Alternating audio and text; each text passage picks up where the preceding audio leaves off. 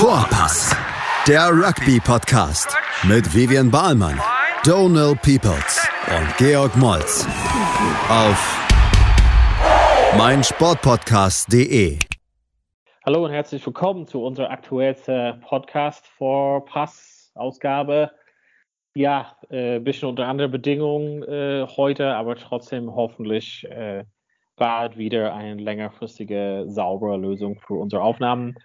Wir sind wieder am Start, Big G und ich. Und genau, also neue Saison für uns. Letzte Woche haben wir es eingeleitet. Diese Woche geht halt äh, viel los, aber wahrscheinlich fangen wir erstmal an mit unserer Willkommensgrüße und die Südhemisphäre-Sachen. Aber erstmal Big G, wie geht's? Hallo, willkommen. Wie, geht's? Ja, ich war vorhin beim Arzt. Äh, so meine Rippen, ich dachte, die sind gebrochen, aber sind es anscheinend doch nicht. Der meinte nur, äh, wenn irgendwas wehtut, dann hören Sie auf damit. Und ich verschreibe ihm mal ein paar Ibus die können sie dann die nächsten zehn Tage nehmen. Ich habe irgendwie seit anderthalb Wochen Schmerzen in den Rippen. Das heißt, gerade geht es mir so lala. Und ich habe am Wochenende auch nochmal Rugby gespielt. Hat jemand dich gekitzelt in den Rippen oder was ist da passiert? Nee, das war schon, ich habe es im Spiel nicht mitbekommen, aber ich, ich habe jetzt beim Fahrradfahren Schmerzen, beim Aufheben von irgendwelchen Sachen Schmerzen. Ja, weiß nicht. Ich hatte auch gehofft, dass vielleicht meine Rippe gebrochen ist. Dann könnte ich irgendwie mal Pause machen für zwei, drei Monate, aber das ist jetzt doch nicht der Fall. Mhm. Und du hast am Wo äh, Wochenende Rugby gespielt. Erzähl uns mal da, wen gegen wen, was ist da passiert überhaupt? Also, Rugby League, ne? Eigentlich ist es ja kein Rugby. Ähm, der eine Typ bei uns, der Mauli, ist ja, äh, spielt bei uns Center in Unterföhring und der ist irgendwie auch super ein, ein riesen Rugby League-Fan. Warum auch immer. Keine Ahnung. Und der versucht schon seit Jahren, glaube ich, irgendwie hier Rugby League weiter in Deutschland populär zu machen. Der hat jetzt halt dieses Spiel angeleiert mit ähm, Nord gegen Süd in Offenbach, wo halt einfach äh, die meisten, viele Union-Spieler halt ankamen und zumindest deutsche Union-Spieler ankamen und je nach Geburtsort oder Re Registrierung mit dem Club halt für die Nord- oder Südmannschaft gespielt haben. Ja, genau, da waren halt auch viele Ausländer dabei. Da war ein Australier aus Brisbane dabei, der wohnt in Greifswald und hat nice. Jahre für die schwedische Rugby League Nationalmannschaft gespielt. Der hat halt einfach nur Bock mitzuzocken kam aber aus Greifswald. Ne? Auch wenn er jetzt der gemeine Zuhörer, Zuhörerin nicht so weiß, wo das ist, aber Greifswald ist schon weit weg von Offenbach. Ne? Und ich sag mal so, die Spielqualität war jetzt auch okay. Ne?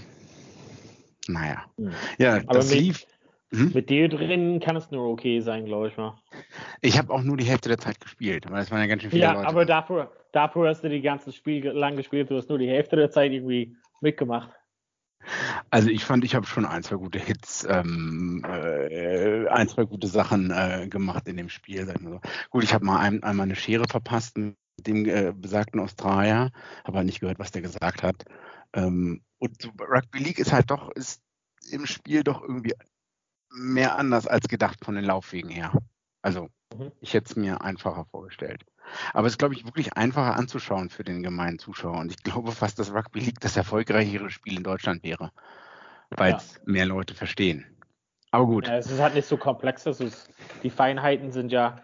Aber das einzige äh, Problem, was ich halt immer damit gefunden habe, das ist nicht so abwechslungsreich wie Rugby Union, dass das quasi viele von das den Spielern, die es halt spielen, relativ ähnlich sind. Und das fand ich immer gut an Rugby Union, dass es eigentlich ein Spiel für jeden Körpertyp, ein große, ne? Ja, genau, du musst auf jeden Fall fitter sein. Also es gibt ja anscheinend auch zwei Prop-Positionen in Rugby League, die haben aber nichts mit den Prop-Positionen meiner ja, Meinung nach in Rugby Union zu tun. Ne? Ja. Äh, also für mir wurde nur gesagt, okay, du bist Prop im rechten Channel und der andere Prop äh, bleibt im linken Channel, immer in der Mitte. Ne? Du sollst gar nicht irgendwie weiter nach außen gehen, auch gar nicht links rüber. Und ja. dazu, äh, du musst halt irgendwie viel fitter sein, weil du andauernd die 10 Meter zurückgehen musst. Ähm, ja, ja. Wie dem auch sei, der Süden hat 36-16 gewonnen. Das heißt, ich war wieder im Verli Verliererteam, da ich ja in Niedersachsen geboren bin.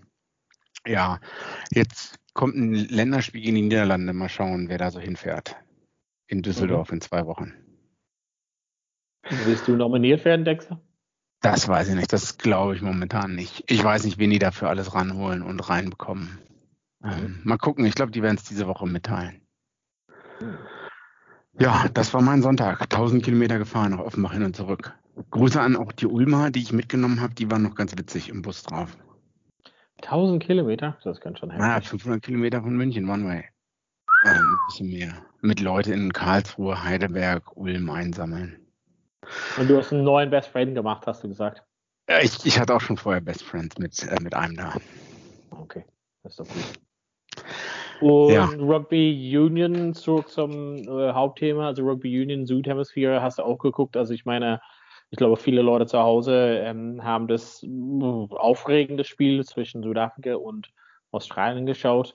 Weniger aufregendes Spiel Neuseeland, Argentinien, kommen wir gleich dazu. Aber fangen wir bei Australien, ähm, Südafrika an. Ist es gut in deinen Augen, dass Südafrika verliert und Australien wieder sich gemeldet hat nach ja, einige Jahren irgendwie Dürre, würde ich mal sagen?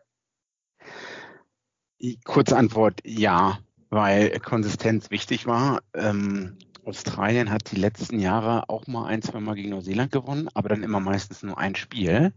Und dann danach die Woche, auch wie dieses Jahr schon wieder, danach die Woche richtig auf den Arsch bekommen.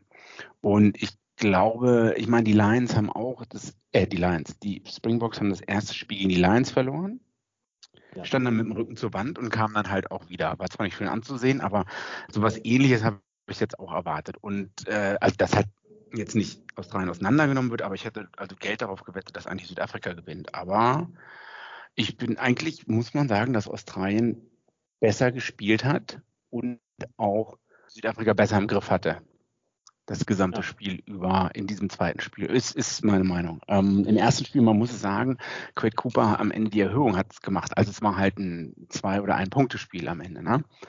Mhm. Und äh, wäre der letzte, äh, wäre das letzte Scrum anders ausgegangen, wäre auch dieses Spiel anders ausgegangen vor anderthalb Wochen. Und dieses Mal habe ich das Gefühl, es ist eine ganz, ganz andere, ähm, viel bessere Performance gewesen vom gesamten Wallabies-Team. Also ähm, Du hast ja erwähnt Südafrika Lions, also quasi viele von den Berichten, was ich auch gelesen habe, waren quasi an den Lions grundsätzlichen Kritik, dass sie eher versucht haben, Südafrika zu schlagen mit dem Spiel von Südafrika. Ähm, genau. Es kam mir so vor, zumindest das jetzt am Wochenende und das vorherige Wochenende teilweise auch, dass Australien versucht hat, deren Spiel zu spielen und das ist wirklich mehr so, würde ich mal sagen, off the cuff. Äh, ähm, ja, Champagne Rugby zu spielen und damit hatten die äh, Springboks schon mehr Probleme am Wochenende als was gegen die Lions, oder? Genau, also ich meine, wir erinnern uns zurück, wir haben ja auch die Lions-Spiele kommentiert. Es war teilweise grausam, viel Boxkicking. Es gab da Spiele, wo, äh, ja, ich glaube, die 12, 13 hatten kaum den Ball. Und also, wenn man jetzt einzeln wirklich das Spiel darauf, äh, auf das jetzt hier eingeht, Quade Cooper und sogar noch viel mehr äh, Old Mate Karavi haben den Un Unterschied gemacht. Ähm, die Abstimmung hat da viel besser gepasst und man, man wollte mit dem Ball spielen, wenn es geht. Das hat Quade Cooper entschieden. Ne? Quade Cooper hat manchmal äh, zu 19 Nick White gesagt, ja hier, ich will jetzt den Ball oder auch ich, ich will nicht den Ball, du kümmerst dich mal drum oder so. Und wenn die dann halt gespielt haben mit dem Ball, dann war es auch on, wie ich so mhm. schön zu sagen pflege. Und ähm, die waren halt viel schneller also die, die Forwards haben, die australischen Stürmer haben schon dafür gesorgt, dass halt viel schneller Ball gespielt werden kann und waren auch viel aggressiver am Ruck. Sowohl beim Counter-Rucken in der Verteidigung. Es gab natürlich auch einige Leute, die haben ein paar dumme Penalties weggegeben, aber also die haben wirklich dafür, dass das eine recht junge, unerfahrene Mannschaft ist, bis vielleicht auf James Slipper, haben die halt wirklich ein Unterschied gemacht. Also, okay, Rodder kam wieder zurück, aber zum Beispiel Matt Phillip an fünf auch schon, hat jetzt auch nicht 100 Spiele oder so. Ne? Valentini ist komplett neu, Swinton ist, Swinton ist von den Waratahs, die auch eine richtig beschissene Saison hatten. Pete Samo kam dann rein, hat auch schon länger nicht mehr gespielt. Also, wenn ich das so vergleiche mit solchen Leuten wie Etzebeth, ähm, Marx, ähm, Kitzoff, Kulisi, Mostert, Vermulen, der schon weiß nicht, auch wahrscheinlich über 50, 60 Testcaps hat oder so. Ne? Also das hat für mich schon mal den ersten Ausschlagunterschied gemacht, sage ich mal so. Ich hatte auch das Gefühl, Südafrika hat versucht, weniger Boxkicks zu machen, hat versucht, schneller zu spielen, mehr den Ball hin und her zu bewegen, war aber einfach zu langsam. Im, im anderen Podcast habe ich irgendwo gehört, ähm, bei Delende hatte man das Gefühl, dass er eigentlich zweite Reihe Spieler ist. Für die, die ja. es nicht wissen, Delende ist der Munsterspieler, der auf 12 steht und Center ist somit, der war halt super langsam. Also ja. Äh, das hat halt auch einen Unterschied gemacht. Und vielleicht war es, ja, Südafrika hat sich mehr auf Australien eingelassen, wollte deren Spiel spielen, den Ball ein bisschen mehr hin und her bewegen und das hat halt nicht geklappt. Obwohl Faf de Klerk, ja gut, Faf de Klerk, super dumme gelbe Karte. Ja, das in der 13. Halt Minute total peinlich. Ja. Äh, vor allem, da er Scrum Half ist, hätte er das wissen müssen. Ähm, auch er hat halt Nick White. Hm? Wo er fragt zum Schiedsrichter so, so quasi, warum, wofür, so ist irgendwie so ein bisschen, weil ähm, der Schiedsrichter, ähm, wie heißt der nochmal, Matthew Carley, oder? Der hat äh, ähm, quasi ähm, Vorteil gezeigt für Australien und dann äh, steigt quasi der Clerk rüber und schlägt einfach mal den Arm von Nick White. Also das ist halt irgendwie äh, ja irgendwie total unnötig gewesen. Also jetzt dafür zehn Minuten zu bekommen, ist es einfach dumm. Also man als Trainer würde man wirklich weinen können da in dem Moment. Ja, oder? das auf internationalem Rugby halt. Ne? Also er hat ja die Hände schon drin gehabt und dann schon den Vorteil und dann schlägt er auch noch den Ball raus. Was dann aber auch wiederum zeigt, selbst wenn du der Top-Profispieler bist, äh, kann man sie nicht hundertprozentig im Griff haben. Ja, ja. Ähm, was ich noch sagen wollte, ich weiß nicht, ob du es gesehen hast, in der 33. Minute ist Lockie Swinton, Nummer 6 von den Wallabies, hat eine gelbe Karte bekommen, wegen Kollision Schulter dann zum Kopf oder, oder Dangerous Tackle ohne Arme. Und die haben, der TMO hat versucht, den Ref in eine rote Karte irgendwie reinzureden. Echt? Also ich saß vor dem Bildschirm und auch viele andere, denke ich, und dachten halt, what the fuck. Also es war eigentlich recht eindeutig, dass erst Schulter zu Schulterkontakt war und dass dann die Schulter halt hochgerutscht ist. Ich glaube, es war Swinton gegen Vermeulen. Und der TMO hat gesagt, ja, hier ist another Angle, hier nochmal bitte drauf schauen, ja, es ist eigentlich Kopf an Kopf. Und dabei wurde es halt hundertmal wiederholt wieder. Und alle denken sich, Alter, das, die, die, die, die prallen beide mit der Schulter gegeneinander und dann mit dem Kopf.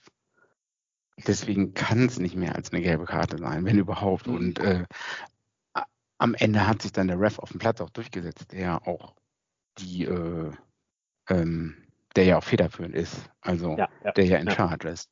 Und dann war es halt eine gelbe Karte für, für Loki Swinton. Ähm, also du wirst damit sagen einfach, dass der TMO ein bisschen über also das war wirklich, ausgeschossen hat. Also das war halt wirklich schräg. Das war super schräg. Ähm. Ach, was mir auch einfällt, bin ich, kann man mich noch hören? Ja, ne? Ja.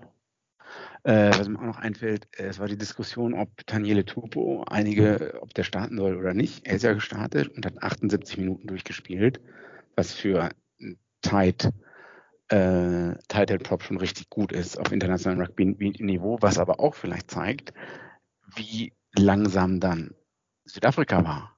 Weißt du, also wenn man einen Prop so lange drauflassen kann, äh, und den in der 78. Minute erst auswechselt, läuft das Game Prop in der 55., 60. Minute runter. Ne? Ja. Und der hat halt echt lange durchgehalten. Vielleicht auch, weil Südafrika halt langsames Tempo gespielt hat und nicht so herausfordernd war. Ähm, aber super No-Look-Pass. Ich war, Highlight sollte man unbedingt anschauen, wer es noch nicht gesehen hat. Ähm, No-Look-Pass, der dann auch zum Versuch geführt hat für, ich weiß nicht mehr wem, ich glaube ähm, Corey Betty. Ja, Corbett in der Ecke, wo er reingehüpft ist. Ähm, was für mich auch auf jeden Fall im, so Stand hatten, zumindest in irischen Medien, die Berichte darüber, ähm, diese tiefe Analyse auf ähm, das einmal, wo Corbetti als in der Gedränge war auf der linken Seite. Ja, ja. Er bricht halt schnell halt auf und dann sprintet schräg über den ganzen Platz, ja. um quasi die andere Ecke abzudecken, stellt sich quasi im Rockcut rein gewinnt den Ball quasi als Turnover und äh, schaffen die quasi den Straftritt der, ich glaube, war das der Halbzeitpfiff dann sozusagen? Ja, also ich meine, das war eine Leistung von ihm. Also oft ist, ist er so ein Spieler, der, wenn er einen Ball fängt, ist es halt Halligalli Drecksvorparty, aber ohne ist es manchmal, dass er unkonzentriert und kann irgendwie leichte Sachen fallen lassen und man ist irgendwie enttäuscht. Aber wenn es bei ihm läuft, ähm, und da hat man gesehen auf jeden Fall, wie ein, was für einen Einsatz er bringen könnte, nach 40 Minuten wirklich als äh, sozusagen Ersatz Nummer 6 da zu sein im Gedränge und den ganzen Feld ähm, drüber zu sprinten, um da ja einen Versuch oder mehr oder Straftat irgendwie zu verhindern und den Ball zu gewinnen. Das fand ich ähm, schon erwähnenswerte Leistung. Grundsätzlich hat man auch bei den Australier gesehen, glaube ich mal, dass irgendwie so äh, so ein frischer Wind weht. Also da, ja. da sagst du mit den Stürmer, ähm, die 78 Minuten spielen, aber grundsätzlich deren Bereitschaft oder deren Leistung, ähm, viel hat man auch in den Neuseeland-Spiel, was wir Spieler dazu kommen. Also grundsätzlich, wie einfach in Anführungszeichen es ist, wenn man einen Durchbruch irgendwie schafft und noch den Pop-Pass. Also wie unglaublich schwierig ist das zu verteidigen. Also wenn man es schafft, irgendwie nur so die Hände frei zu bekommen oder irgendwie doch durch eine Lücke und den Kontakt zu brechen und doch den Offload, aber man muss das suchen und spielen wollen und die Augen und Händen sozusagen offen dafür haben. Ähm, mhm. Und das hat man bei Australien gesehen, diese Art und Weise, dass sie die sagen wollten, okay, ähm, Südafrika wird gut verteidigen, aber wenn das sich anbietet, kommen wir durch diese Lücken und wenn wir das durchschaffen, dann ja. ist links oder rechts irgendwie ein Angebot für der Spieler, der es halt schafft und da, dagegen kannst du, da kann keiner dagegen verteidigen. Und das fand ich halt schön, diesen, diesen Kopf hoch und irgendwie positiven Rugby zu sehen. Das war halt sehr erfrischend, halt grundsätzlich nach dem Sommer von Lions Südafrika sozusagen, wie du auch ja. erwähnt hast. Also ähm, King Rennie, wie er schon genannt wird, ne? jetzt Australier sind natürlich wie, wie äh, auf der einen Seite sehr extrem negativ, wenn sie gegen die All Blacks verlieren und oder generell verlieren und dann halt ähm, jetzt wird alles hochgejubelt. Ne? Man ist froh, wenn Quade Cooper wieder da ist und dass Dave Rennie ihn aufgestellt hat. Naja, wollen wir mal gucken, wie es gegen Argentinien weitergeht. Eine Sache, wie du auch schon sagst, die, die hinteren drei bei Australien sind auch noch eigentlich ein Riesenproblem. Tom Banks ist, glaube ich, mit einem gebrochenen Arm in 28 Minuten vom Platz gegangen. Und äh, Reese Hodge kam drauf, hat, glaube ich, ein, zwei Mal den Ball fallen lassen bei Kicks, wo da war man froh, dass Südafrika nicht mehr gekickt hat. Und ähm, also das ist, so gut die Forwards halt waren und so gut halt die 10-12-Kombo funktioniert hat und auch 10-12-13-Kombo mit Ikitao, ähm, so schlecht waren eigentlich oder so verbesserungswürdig waren 14, 15 und 11 bin ich der Meinung. Ähm, das sagen aber auch viele andere, die das Spiel gesehen haben. Und ja, weiß ich nicht. Ähm, ja, das sind dann halt wieder Sachen, sowas kann einem in Spielen gegen Neuseeland oder andere Mannschaften dann wieder auf die Füße fallen. Naja. Gut, äh, nächstes Wochenende. Australien kriegt, tritt gegen Argentinien an. Ja. Und jetzt bin ich gespannt, ob die, also das Schlechteste, was machen können, ist mit irgendeinem zweitklassigen Team antreten. Ja. Also dann Aber, verlieren schon wieder Australier Lust am Rugby ja. und ja. Aber grundsätzlich können wir halt sagen, auf jeden Fall, da wir grundsätzlich froh sind, dass Australien wieder sich ja auf, auf der Weltbühne halt so wieder präsentiert hatte, ähm, zweimal gegen Südafrika zu gewinnen. Ähm, gleich kommen wir in Teil 2 dazu, zu Neuseeland gegen Argentinien, aber erstmal machen wir eine kurze Pause und hören uns gleich in Teil 2. Also bis gleich bei Vorpass. Vorpass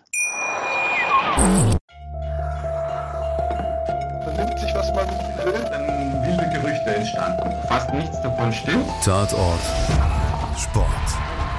Wenn Sporthelden zu Tätern oder Opfern werden, ermittelt Malte Asmus auf meinsportpodcast.de.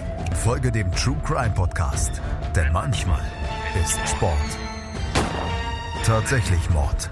Nicht nur für Sportfans. Ja, willkommen zurück zu Teil 2 vom Vorpass. Im ersten Teil haben wir über Australien, Südafrika gesprochen. Jetzt geht es um Neuseeland gegen Argentinien. Big G, äh, letzte Woche war sehr, sehr eindeutig. Ähm, diese Woche grundsätzlich nicht viel anders, oder? In dem Spiel Südaf äh, Argentinien gegen Neuseeland? Ja, ich meine, dieses Mal hat Argentinien ja zumindest Punkte gemacht ein Straftritt in der ersten Hälfte und dann noch ein Versuch, einen Versuch und ein Straftritt in der zweiten Hälfte. Ja, insgesamt, also ich will jetzt nicht sagen, dass einige Leute sagen, Neuseeland ist mit dem D-Team angetreten, weil das wäre, glaube das stimmt, glaube ich, so nicht, aber es war schon ähm, experimentell.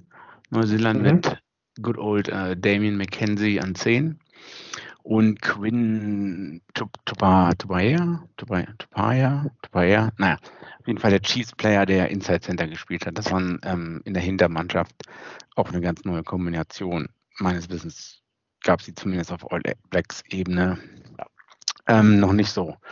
Ja, ich weiß nicht, das Spiel lief so gemütlich vor sich hin. Ähm, sehenswert war wirklich von Argentinien noch der Versuch, den ja wo Felly erzielt hat.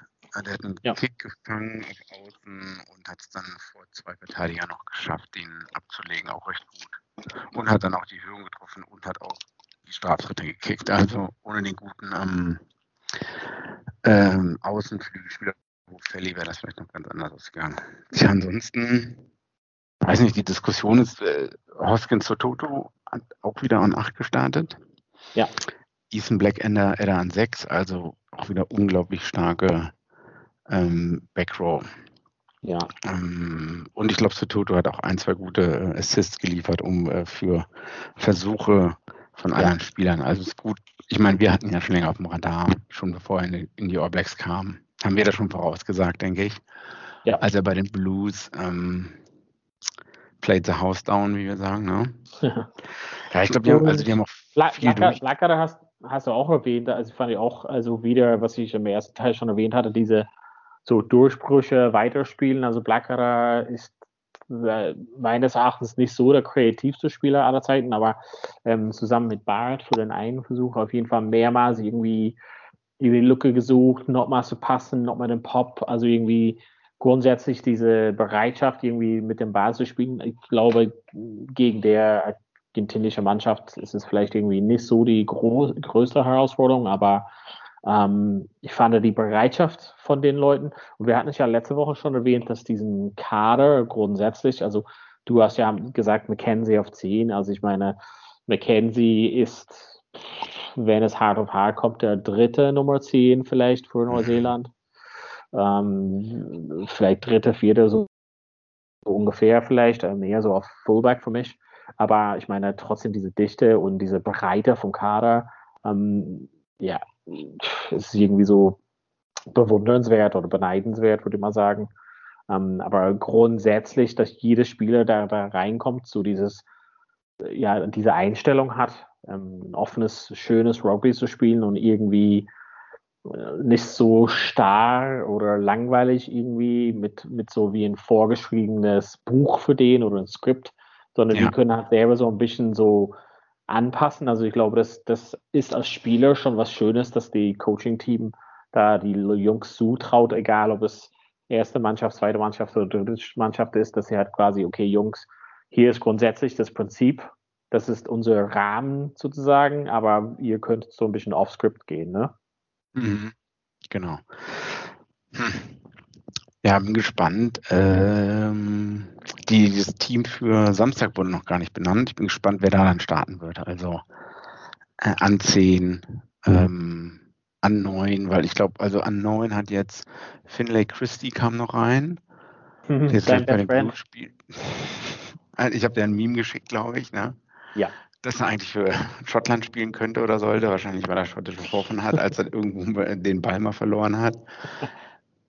Ja, gut, da sind die halt auch immer sehr schnell bei, ähm, bei solchen Sachen, dass man die Leute dann gleich so gnadenlos verhaut.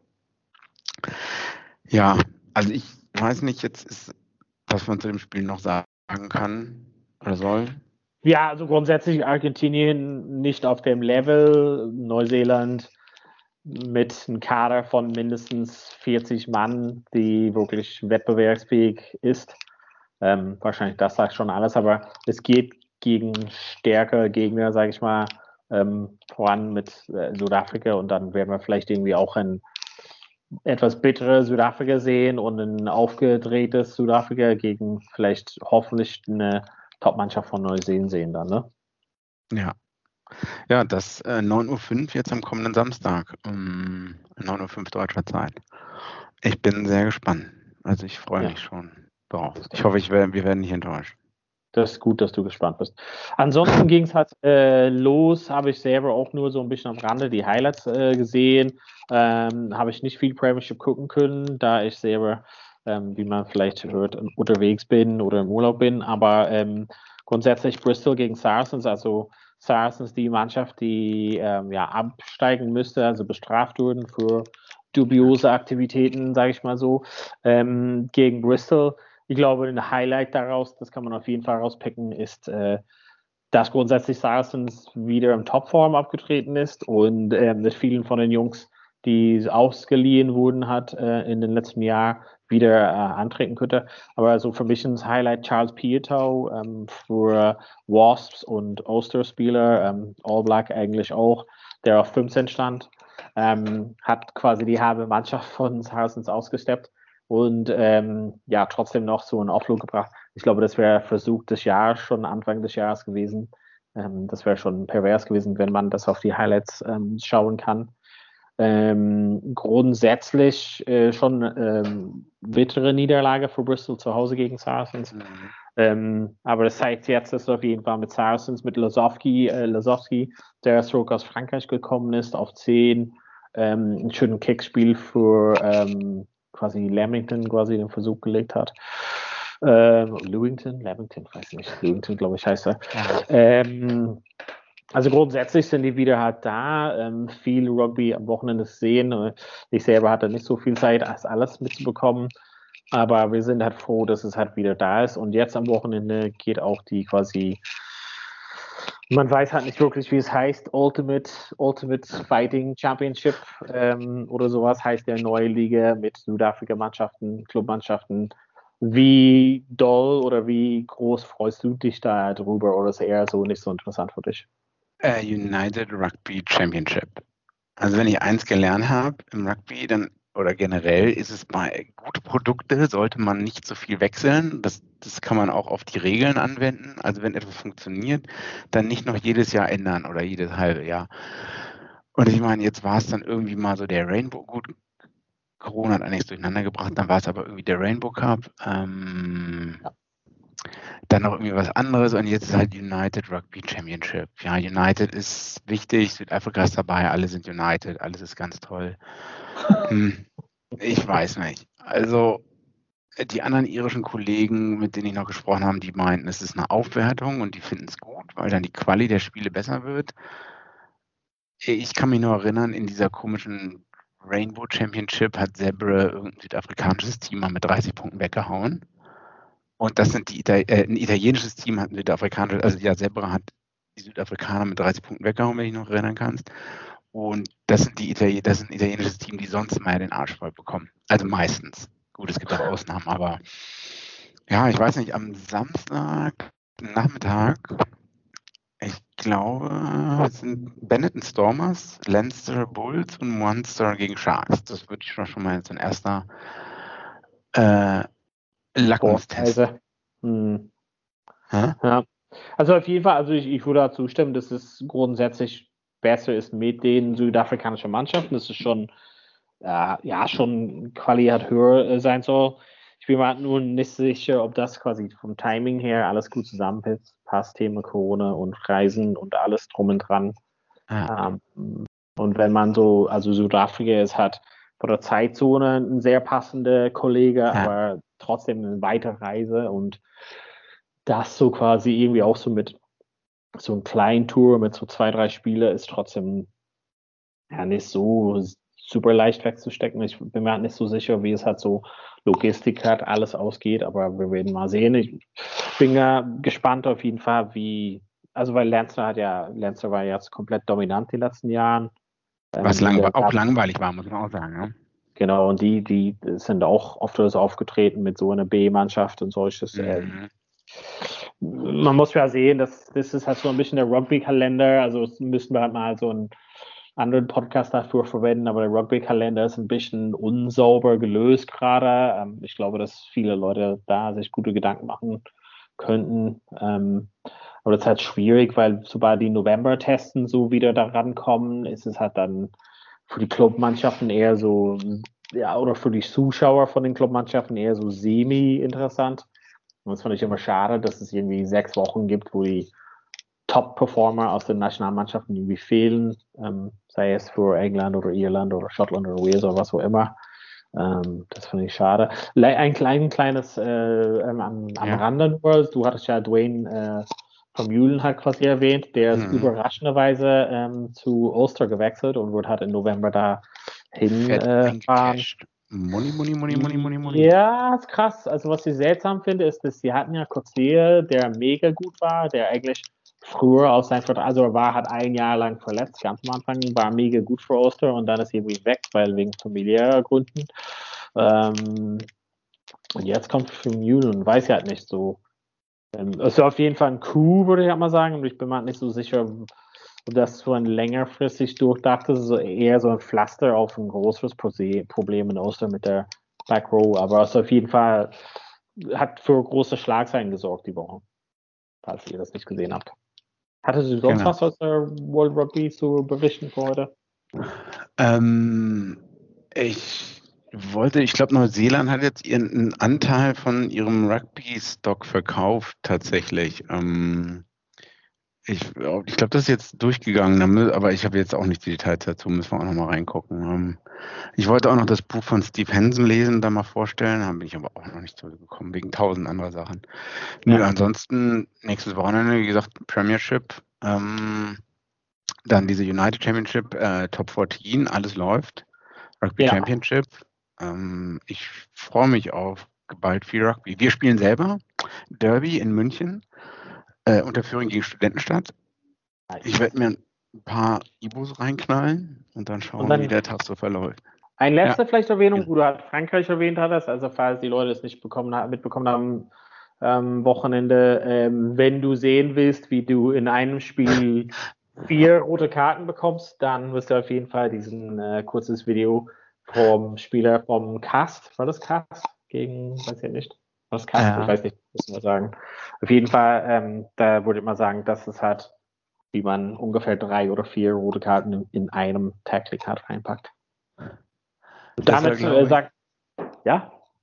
Äh, Peterse war das Tackling, oder? Also von den, äh, vom, vom Ersatzspieler Peterse Tackling. Hm. Ja. Ich weiß es nicht mehr genau, muss ich auch nochmal nachschauen. Ja, also ich meine, man findet es. Ja, Rino Peter the Dangerous Tackle versus Bordeaux Bagel. Also das Castre gegen Bordeaux 23-23.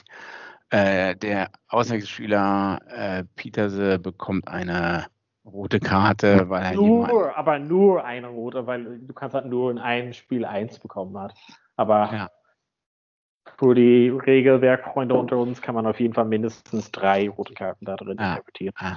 Aber damit machen wir für diese Woche Schluss und äh, hoffen auf nächste Woche bessere ja, Aufnahmebedingungen von meiner Seite zumindest und bedanken uns auf jeden Fall fürs Zuhören zu Hause. Big G, danke, dass du da bist natürlich. Und äh, genau, wir hören uns einfach nächste Woche in der nächsten Podcast-Folge bei Vorpass. Vorpass. Vorpass der Rugby-Podcast mit Vivian Bahlmann, Donal Peoples und Georg Moltz auf meinsportpodcast.de.